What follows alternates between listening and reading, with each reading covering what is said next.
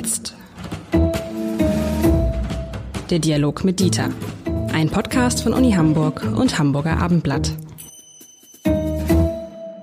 Herzlich willkommen zu einer weiteren Folge von Wie jetzt, dem Talk mit Dieter, nämlich mit Dieter Lenzen, dem Präsidenten der Uni Hamburg, der aber vor allen Dingen als Wissenschaftler hier spricht. Das ist ja so ein bisschen das Prinzip, lieber Herr Lenzen, unseres gemeinsamen Podcasts, des gemeinsamen Podcasts von Uni Hamburg und Hamburger Abendblatt, dass wir wichtige Themen unserer Zeit einmal aus der wissenschaftlichen Sicht, das machen Sie, und einmal aus der medialen, journalistischen Sicht, das mache ich, äh, beleuchten, darüber sprechen. Mein Name ist Lars Heider, ich bin eigentlich Chefredakteur des Hamburger Abendblatts, aber jetzt bin ich nur einer von zwei Diskutanten. Und lieber Herr Lenzen, Corona hat uns viel beschäftigt, äh, seit es diesen Podcast gibt, komisch.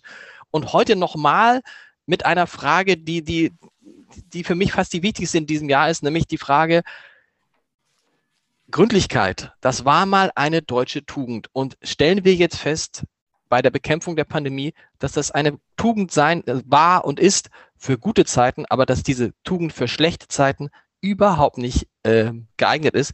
Und dass es diese deutsche Tugend, diese Gründlichkeit, dieser Hang zur Perfektion in die Lage getrieben hat, in der wir sind, dass wir eben nicht so schnell impfen wie Großbritannien, wie die USA, wie, Achtung, Israel, aber vor allen Dingen auch nicht so schnell wie die Türkei und Marokko? Ja, das ist eine interessante Frage, ob das ähm, tatsächlich an der Gründlichkeit liegt. Das wäre ja so etwas wie eine Tugend oder eine Eigenschaft von Personen so ist Gründlichkeit ja zunächst mal gedacht. Das heißt, jemand macht seine Arbeit gründlich oder äh, jemand argumentiert gründlich ähm, oder geht auch im privaten Bereich irgendeiner Sache auf den Grund, warum so viel Unkraut im Garten ist. Also mit anderen Worten, ähm, das ist äh, ja, wenn man so spricht, als eine Eigenschaft gemeint.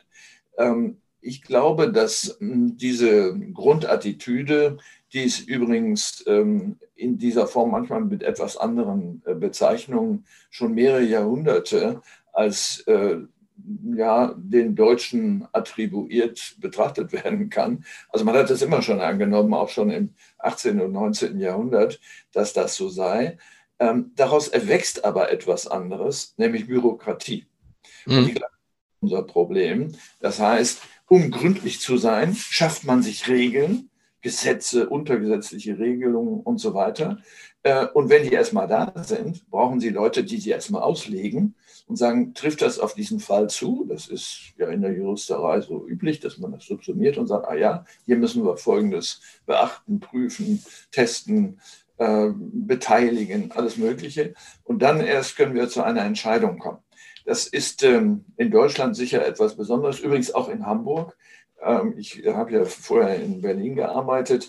Die Zahl der untergesetzlichen Regelungsstufen, die wir hier haben, ist deutlich höher als in anderen Bundesländern. Das heißt, Sie haben nicht nur Gesetze, Sie haben Verordnungen, Sie haben Ordnungen, Sie haben Satzungen, Sie haben Richtlinien. Ähm, und das wird sozusagen immer etwas weniger verbindlich ähm, und immer andere Kreise dürfen die erlassen mit einer dann fast unübersichtlichen Regelungsdichte, ähm, die vielen Menschen, die im öffentlichen Bereich tätig sind, aber auch außerhalb, das Gefühl gibt, ich kann eigentlich nur Fehler machen, ich habe Angst, also muss ich das sehr gründlich prüfen, ob ich dies überhaupt darf äh, und ob da nicht Folgendes zu berücksichtigen ist. Das kostet Zeit äh, beschäftigt viele Leute, auch Wichtigtuer natürlich, ähm, und äh, verhindert dann schnelle Entscheidungen. Für uns ist ja gerade in Hamburg ähm, Helmut Schmidt sozusagen das Vorbild mit seiner Tat als Innensenator vor vielen, vielen Jahren bei der großen Flut, wo er, und solche Situationen muss es natürlich geben können, gesagt hat, ist mir alles egal, was diese Regeln angeht. Jetzt geht es hier um das nackte Überleben. Und ehrlich gesagt, wenn es bei Corona nicht um das nackte Überleben geht, wo denn dann noch? Genau. Wir wissen mal, bevor wir auf den speziellen Fall Corona kommen, nochmal, das, das wusste ich nicht, geht das so weit zurück? Diese deutsche Gründlichkeit, ich dachte, das hatte sich jetzt sozusagen äh, in den Jahrzehnten äh, seit der Gründung der Bundesrepublik entwickelt. Aber Sie sagen, das geht viel weiter zurück in der deutschen Geschichte. Wo, wo, fing, wo fing da, womit fing das denn an, diese vermeintliche, dieses vermeintliche Streben nach Gründlichkeit und Perfektion? Mit einer sehr starken ähm, Obrigkeitsorientierung äh, die in dem durch Kleinstaaterei ja gekennzeichneten Deutschland, das es im 17. Jahrhundert als Deutschland ja gar nicht gab, ähm, gekennzeichnet war. Also mit anderen Worten, ähm, man wollte auch alles richtig machen gegenüber dem Herrscher, weil man schlicht Angst vor ihm hatte äh, und hat äh, deswegen äh, auch Regeln haben wollen, äh, damit äh, dieser Fall nicht eintreten kann. Und dazu gehören aber dann auch solche Tugenden wie Treue, wie Zuverlässigkeit. Das ist ja ein ganzes Paket, was sich hinter dieser Gründlichkeit äh, verbirgt. Ähm, Fleiß, Einsatzfreude, ähm, Loyalität. Äh, mit anderen Worten, die mit solchen Stichworten gekennzeichneten Eigenschaften haben viel äh, mit der Beziehung des Einzelnen äh, zu der Staatlichkeit, zu der Obrigkeit, zu den Gesetzen, zu den Behörden äh, zu tun. Und da will man nach Möglichkeit keinen Konflikt haben. So, das ist zwar heute nicht mehr so gefährlich, aber trotzdem anstrengend, wenn man Konflikte hat mit einer Behörde. Äh, und deswegen äh, ist jeder froh, wenn er sie nicht hat und wenn es irgendwie geregelt ist. Aber die Rückseite davon ist, wenn es zum Schwur kommt, ähm, äh, verstricken wir uns in den Regeln und gehen darin unter. Und das sieht im Augenblick ein bisschen so aus. Das ist interessant. Jetzt weiß ich nämlich endlich, warum ich immer ein komisches Gefühl habe, wenn ich einen äh, amtlich aussehenden Brief bekomme. Also es ist ja immer so, wenn man, wenn man, wenn man, also ich, bei mir ist es so, wenn ich irgendwas kriege, ob es vom Finanzamt, von der Innenbehörde, du denkst natürlich sofort irgendwie Finanzamt, denkst du, oh, äh, Steuernachzahlung, äh, und beim Innenbehörde denkst du Strafzettel. Du denkst aber immer, wenn du so einen Brief hast, irgendwas ist da passiert. Das kann man verstehen. Er hat sicher äh, jetzt äh, ganz individuell unterschiedliche.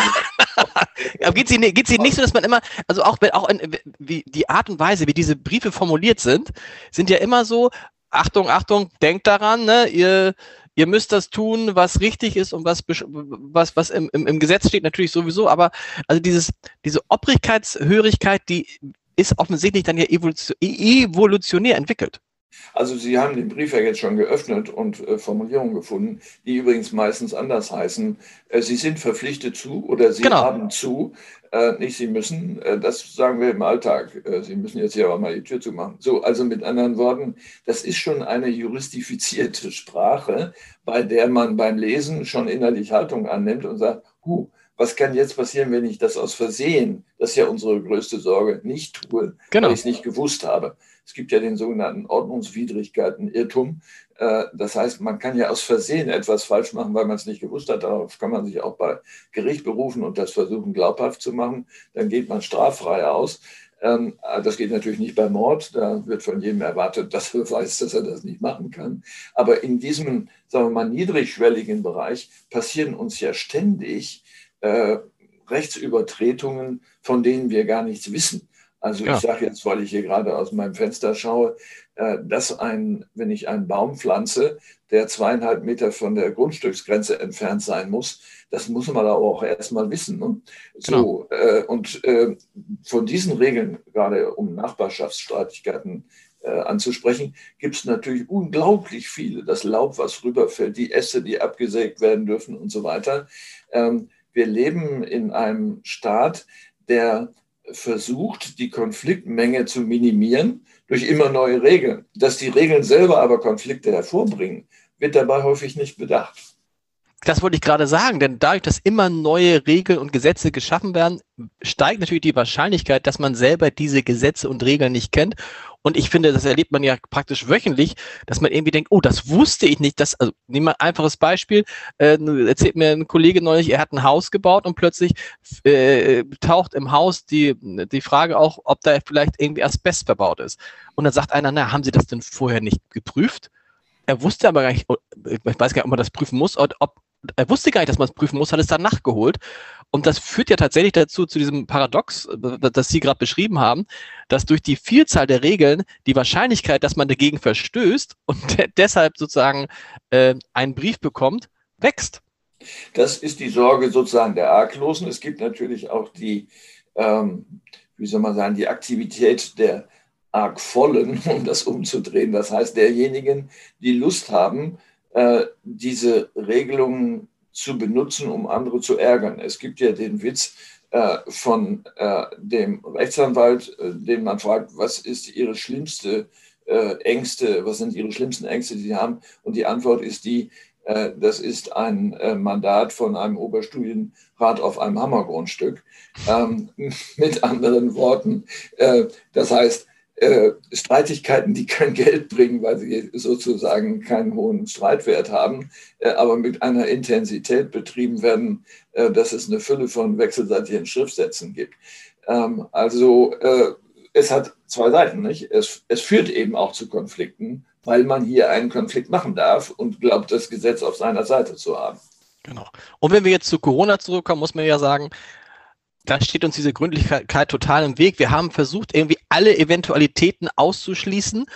Ähm, und das ist so ein bisschen so, hat das neulich ein Kollege ähm, ähm, beschrieben, als wenn man mit Vollgas auf einem Baum zufährt und sich die ganze Zeit überlegt, oh, wem könnte dieser Baum gehören? Was passiert, wenn ich diesen Baum jetzt fälle? Was passiert, wenn der Baum auf das nächste Haus kommt? Warum steht der Baum da überhaupt? Wer hat diesen Baum gepflanzt und so?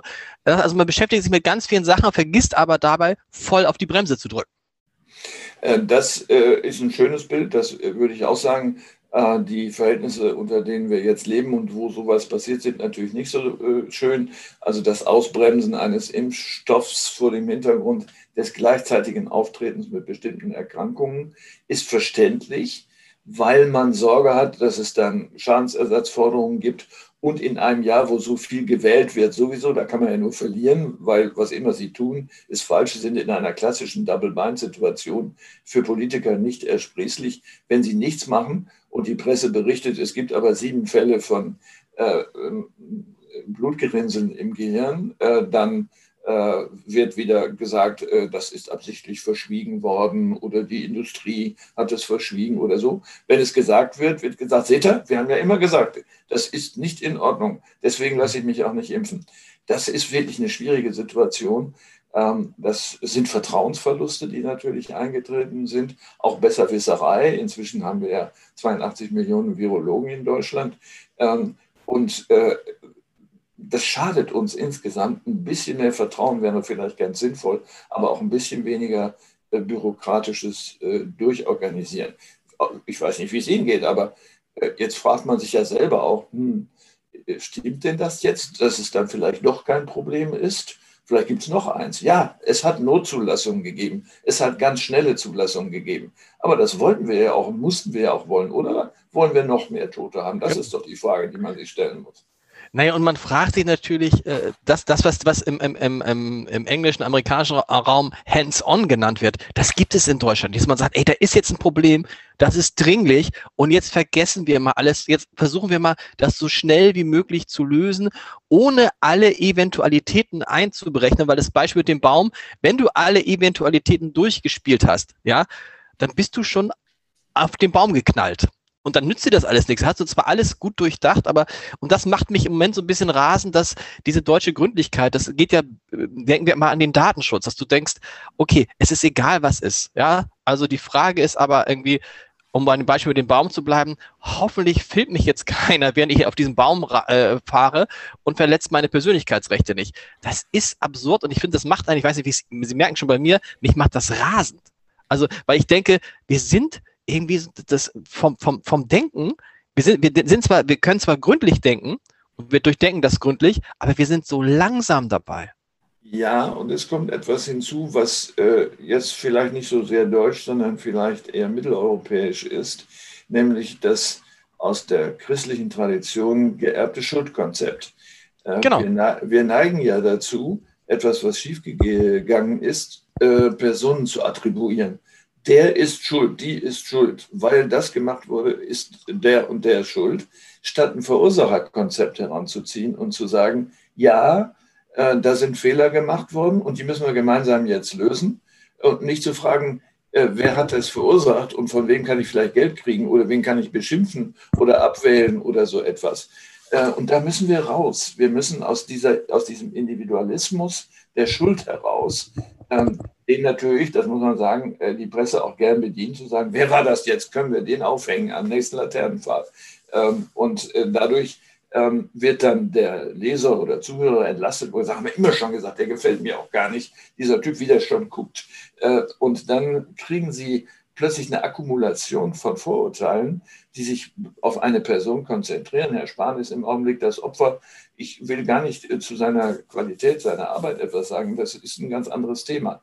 Aber wenn Sie einmal in dem Fokus sind, dann ist es unglaublich schwer, da wieder rauszukommen, es sei denn, Sie werden langweilig.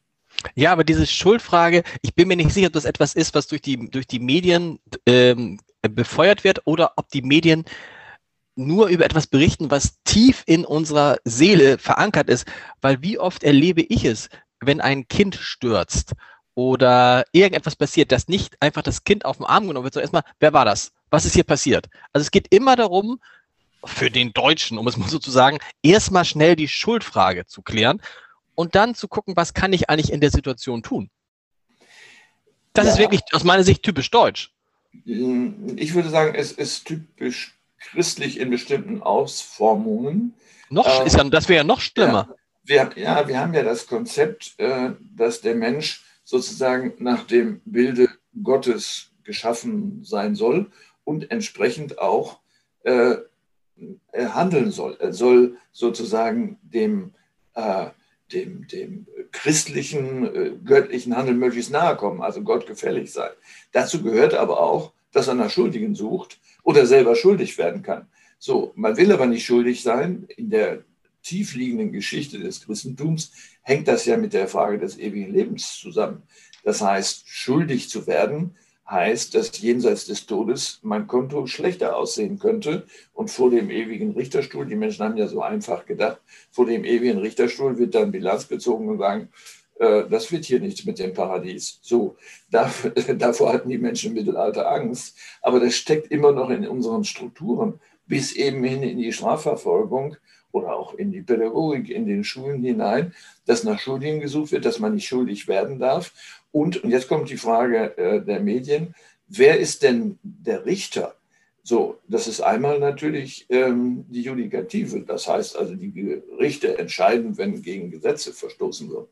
Aber äh, dadurch, dass äh, der mediale Bereich sich ja gerne als vierte Gewalt bezeichnet äh, und ähm, sagt, wir haben hier eine aufklärerische Funktion, ist ja auch äh, alles gut und richtig, ähm, entsteht aber bei manchen, ähm, der vielleicht persönlich noch nicht so gefestigt ist, der Eindruck, ähm, dass er eigentlich sowas wie eine Richterfunktion hat und nicht nur eine Aufklärungsfunktion. Mhm. In dem Augenblick, wo äh, jemand dann einen Meinungsartikel schreibt und äh, dann Verurteilungen von Herrn Spahn oder sonst wie vornimmt, in dem Augenblick begibt er sich in die Rolle des Richters. Und das geht eigentlich nicht. Das muss man nun anderen überlassen. Aber das gilt ja, alles, was Sie sagen, gilt ja auch für Großbritannien und die USA.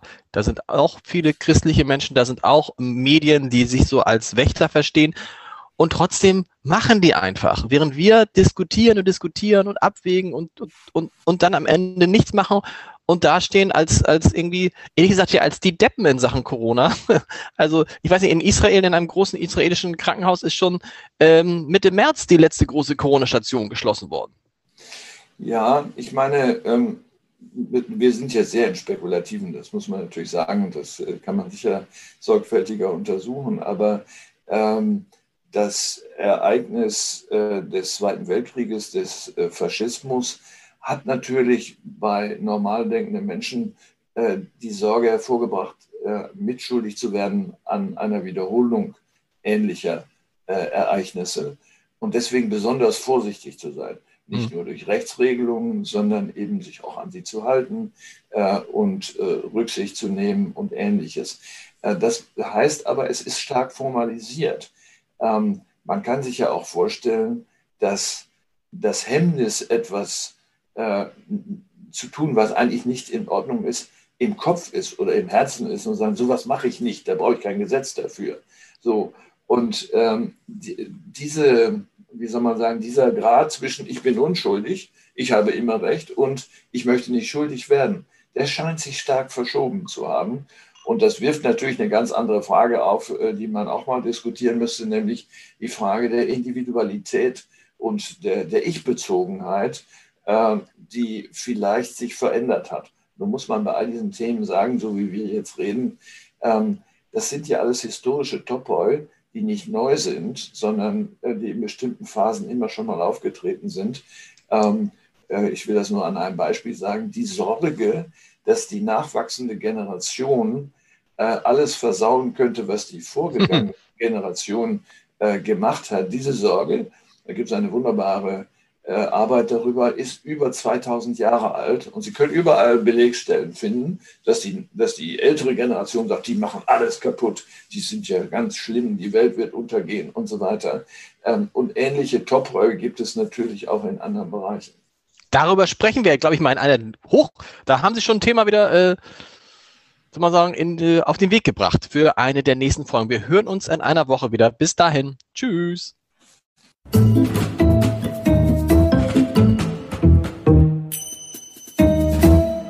Weitere Podcasts vom Hamburger Abendblatt finden Sie auf abendblatt.de slash podcast.